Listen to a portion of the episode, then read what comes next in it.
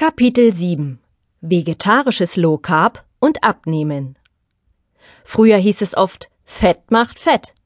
Dem ist mitnichten so. Fett macht satt, aber nicht Fett. Zumindest nicht, wenn es sich um das richtige Fett handelt. Hier hat in den letzten Jahren eine Art Paradigmenwechsel in Forschung und Medizin stattgefunden.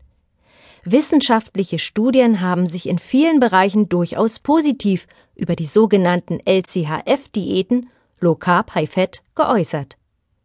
Vor allem im Bereich der Epilepsie scheinen diese Diäten recht interessante Ergebnisse zu liefern. Bei einigen Low Carb Varianten ist es das Ziel, in die sogenannte Ketose zu kommen. Dieser Zustand ist zumindest in Sachen Gewichtsreduktion sehr erstrebenswert.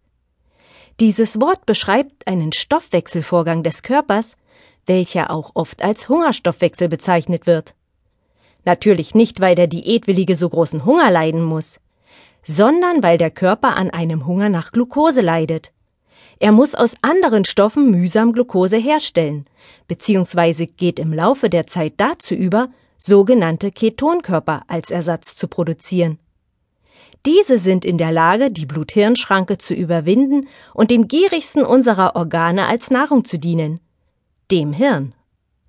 Der Vorteil einer Low-Carb-Diät ist, dass ein Kaloriendefizit nicht mit brachialer Gewalt und endlosem Hungern erreicht wird, sondern mit clever kombinierten Elementen. Der Trick ist, die körpereigenen Mechanismen für den Diäterfolg zu nutzen.